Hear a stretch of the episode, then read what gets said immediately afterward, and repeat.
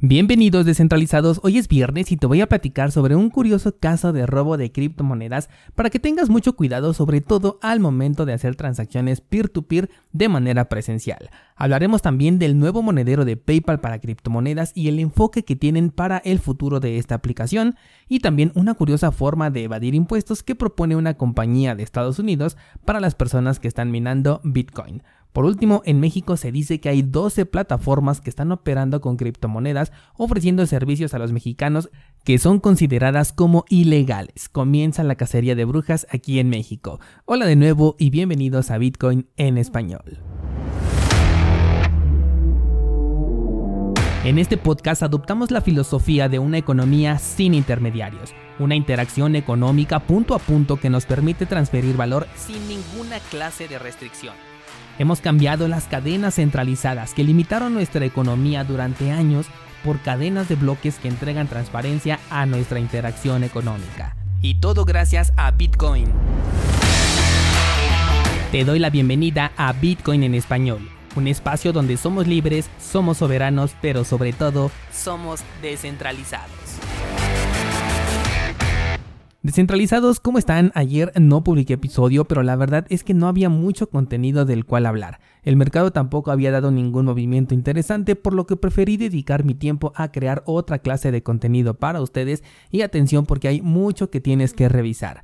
Por un lado, en Instagram les compartí una de las estrategias que utilizo con Bitcoin y la paridad que tiene con las altcoins. Esto porque estoy viendo posibles oportunidades en algunas criptomonedas en paridad con Bitcoin. Entonces ahí está para que sepas cómo aprovecho estas oportunidades con base en una estrategia personal que seguramente podremos aprovechar en los próximos meses. Luego identifiqué dos proyectos cripto que están en la parte más baja del canal de acumulación. También en Instagram les compartí estos dos proyectos con sus posibles escenarios, los cuales son bastante interesantes. Sobre todo porque con tan solo moverse dentro de este mismo canal de acumulación ya estamos hablando de rendimientos de hasta el 1000% y esto todavía quedaría muy alejado del máximo histórico que si lo alcanza en algún momento pues sería un crecimiento exponencial. Estamos hablando de paridades con Bitcoin. Después de un mes también volvieron las ideas trading. Ayer publiqué una con respecto a Cardano en su paridad contra Bitcoin también. Y es que estaba en un punto de soporte muy interesante que si lo rompe podríamos tener una excelente oportunidad de entrada. De hecho son tres oportunidades de entrada las que he marcado en esta idea. Déjame ver si en este momento ya lo rompió. No, todavía no lo ha roto en este momento. Recuerda que estas ideas trading son posibles escenarios a considerar y cuál es la forma en la que yo aprovecharía. Ahí te lo pongo con un eh, gráfico interactivo. Utiliza esta información para complementar tu propio análisis y tomar la decisión que mejor te convenga. Otra cosa que ayer me di cuenta mientras analizaba el mercado es que Digibyte está regresando justamente a la zona en donde hice la publicación de una de las ideas trading de diciembre de 2020, la cual en ese entonces nos dio un retorno de casi el 300%. Y prácticamente el precio en este instante se encuentra en el mismo punto que cuando hice esa publicación en diciembre, por lo que esta idea trading vuelve a estar activa y es posible volver a aprovecharla. Muchas veces me preguntan si estas ideas todavía están vigentes y eso va a depender enteramente de qué fue lo que ocurrió a partir del momento en que la publiqué. Por eso es que lo que pongo ahí son gráficos interactivos y no videos, porque así de esta manera puedes ver el momento exacto en el que hice el análisis, o sea, cuando yo identifiqué la oportunidad y de ahí al momento en el que le das play a ese gráfico interactivo, puedes ver cómo se desenvolvió el precio posteriormente. Entonces eres capaz de ver si el escenario que estoy planteando en ese análisis ya se cumplió, Puedes ver si quedó invalidado o como en esta ocasión en el caso de Digibyte, puedes ver que ya se cumplió el objetivo que habíamos marcado pero que el precio regresó a la zona considerada como entrada y entonces el análisis puede volverse a aprovechar. La única variante que vamos a tener es la tendencia general. En este momento, el mercado en general considera que Bitcoin no ha alcanzado todavía su máximo más alto para este periodo alcista por lo que todavía las entradas que estamos haciendo en largo, sobre todo después de esta excelente corrección, son bastante coherentes. Pero cuando ya el mercado se encuentre en consolidación bien declarada, entonces las entradas en largo podrían considerarse a un plazo mucho más largo de tiempo del que ahorita podemos considerar. Recuerda que yo nunca opero en corto, yo no opero en contra del mercado, por eso todas las ideas que estoy publicando son para oportunidades en largo y aunque se pueden cumplir aún en un escenario bajista, podrían tardar mucho más tiempo en entregar un resultado positivo, ¿vale? Así que mucho contenido para que revises este fin de semana y prepares tu estrategia si es que pretendes aprovechar alguna de las oportunidades que nos está dando el mercado. Vámonos con las noticias y vamos a comenzar con el curioso caso de un robo de criptomonedas en Argentina. Resulta que un usuario que nunca había eh, hecho una operación P2P contactó con un operador no regulado. Así es como dice la nota, no significa que la regulación nos brinde una mayor seguridad, sobre todo cuando hablamos de criptomonedas, ¿vale? Bueno, resulta que contactó con este operador y se acordó una compra peer-to-peer de manera presencial, es decir, tanto el broker, bueno, el representante del broker y esta persona se reunieron físicamente en un punto acordado para llevar a cabo la transacción. La cosa es que le pidieron al usuario descargar una cartera específica, en este caso Trust Wallet. Después el broker manipuló el teléfono del usuario porque según esta persona no sabía utilizar las criptomonedas y escaneó un código QR. Se dice que este fue justo el momento en donde ocurrió el robo. En la nota se hace mención de un tipo de ataque conocido como QRL jaking, el cual es una forma de acceder a cierta información a través de un escaneo de código QR.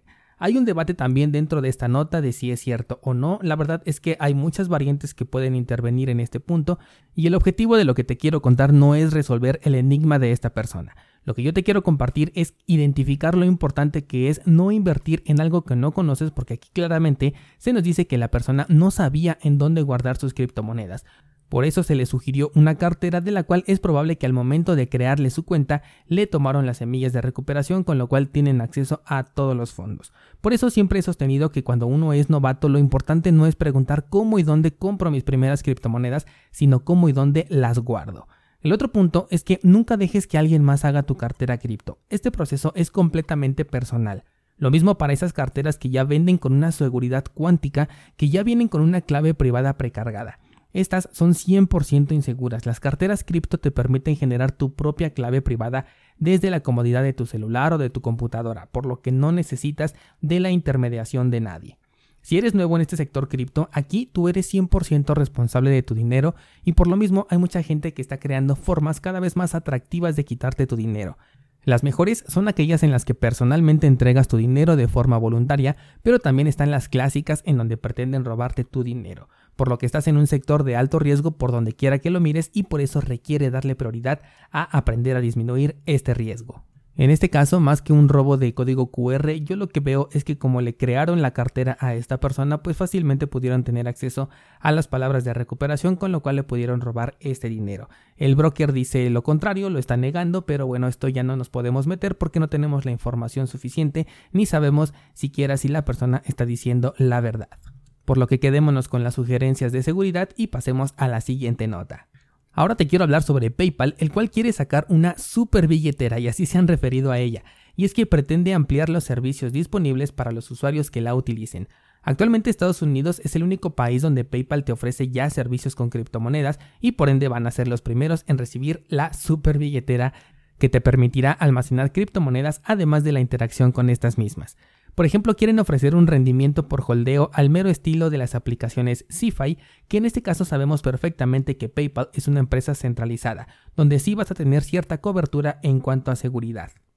Se pretende entonces que las personas puedan obtener rendimientos con sus criptomonedas, dejándolas dentro de la cartera, así como la interacción de esta cartera con servicios gubernamentales como por ejemplo la obtención de los estímulos de gobierno. PayPal quiere seguir siendo relevante en el juego de la economía digital y quiere aprovechar de la enorme base de usuarios activos que ya tiene en este momento, así como de la infraestructura dedicada a los pagos digitales que ya tiene, ha llamado, por ejemplo, obsoletos a los medios bancarios como por ejemplo las transferencias electrónicas que son más lentas que las transferencias hechas con PayPal y medios todavía más arcaicos como los cheques o el efectivo, medios que regularmente utiliza el gobierno de Estados Unidos para entregar estos estímulos, por lo que está en búsqueda de ser la plataforma elegida para obtener los estímulos a través de su cartera, lo cual también nos deja ver que será un híbrido entre dinero fiat y criptomonedas. Nos podemos dar cuenta que la llegada de la economía digital es inminente. Las instituciones ya se dieron cuenta de que están muy distanciados de lo que están ofreciendo las criptomonedas y PayPal puede resurgir en esta nueva economía aprovechando de que fue el pionero de los pagos internacionales digitales de manera eficiente y cuyo modelo no fue superado sino hasta la existencia de Bitcoin. La otra nota que te quiero contar es sobre una empresa que está ofreciendo un servicio para los mineros que están en Estados Unidos, que de hecho ahorita ves que llegaron muchos con esto de la prohibición en China. Y en este modelo las ganancias obtenidas se pueden ir directamente a un fondo de jubilación. Con esto no tendrás que pagar ninguna clase de impuestos sobre el dinero obtenido o incluso sobre las ganancias de capital producto de la apreciación de Bitcoin. Esta nota me parece muy interesante porque estamos viendo cómo se buscan formas de mezclar ya las actividades cotidianas naturales, como por ejemplo la jubilación de una persona, con Bitcoin. Y de hecho muchas veces se ha hablado de tener Bitcoin para tu jubilación como inversión, pero no sé si esta sea justamente la medida de la que estábamos pensando. Aunque personalmente no lo utilizaría, sobre todo porque las monedas minadas vírgenes son las más valiosas, justamente por no estar ligadas a una identidad eh, personal, me parece muy interesante cómo es que se están buscando métodos legales de que las ganancias en criptomonedas sean más libres de impuestos, aunque esto sigue estando atado a considerar a Bitcoin en su precio con dólares, lo cual sería innecesario si aprendiéramos a evaluar las cosas en satoshis. Este es un paso muy complicado, no sé si algún día lo llegaremos a ver, pero la verdad es que nos traería mayores beneficios como usuarios y muchas mayores complicaciones para los reguladores. Por último, quiero contarte que la Unidad de Inteligencia Financiera en México ha detectado a 12 plataformas cripto que están operando fuera de las reglas en temas de tecnologías fintech. Lamentablemente no se nos dice cuáles son estas plataformas, que era lo más importante, pero lo que quiero destacar es que las regulaciones no están exentas en este país y aunque en México muchas cosas se arreglan de manera más fácil por la corrupción que existe, hay que poner atención de si se dan estos nombres para poder reducir tu riesgo si es que operas con alguna de estas plataformas. Por otro lado, esto también podría tratarse de una nota simplemente para infundir miedo en el sector de las criptomonedas por parte de los reguladores mexicanos, porque no se nos están dando los nombres de las plataformas, se habla de que en México las criptomonedas están prohibidas en el sistema financiero de acuerdo a la reciente ley FinTech, y finalmente se habla de que curiosamente estas plataformas están instaladas en Jalisco, lugar donde domina uno de los cárteles del país. Por supuesto, no podrían dejar pasar la clásica mención de la financiación de actividades ilegales y el terrorismo como base de todo comentario que hacen los gobiernos acerca de las criptomonedas. Si se llegan a saber los nombres de estas empresas, te lo voy a hacer saber para que tomemos precauciones, pero lo mejor es mantener desde hoy cero balance dentro de cualquier exchange sin importar si es interno como por ejemplo Bitso o externo como en el caso de Binance, porque seguramente cuando se dé este listado de dos empresas, Binance va a aparecer ahí. Y con esto vamos a abrir el debate para este fin de semana descentralizados. Cuéntame por favor si estás esperando que la super billetera de PayPal y en general los servicios relacionados a criptomonedas lleguen a tu país y no olvides revisar todo el contenido que te conté al principio del episodio que he creado para ti, además de que hoy voy a subir una nueva clase del curso de análisis de proyectos cripto, en donde con la información que ya hemos visto en las clases anteriores ya podemos tomar una decisión sobre si ese proyecto lo podemos descartar, si le vamos a dar un seguimiento visual nada más o si entra en nuestra categoría de inversión y puede pasar a la fase final de nuestro análisis. Así que mucho por revisar este fin de semana en cursosbitcoin.com.